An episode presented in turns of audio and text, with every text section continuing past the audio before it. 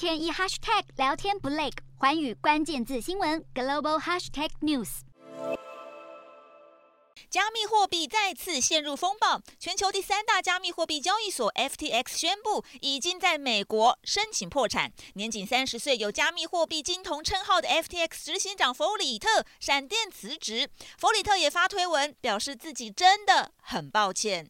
FTX 近来传出财务状况告急，吓坏投资人，因此引发挤兑潮，导致 FTX 面临严重的流动性危机。原本全球最大的加密货币交易平台币安有意出手收购，但因为发现问题太大，决定收手。传出 FTX 的财务缺口高达八十亿美元，弗里特也在一夕之间跌落神坛。原本身家高达一百六十亿美元，现在在数天之内可能全都化为乌有。美国、日本、澳。欧洲和巴哈马等国的监管机构都已经介入调查。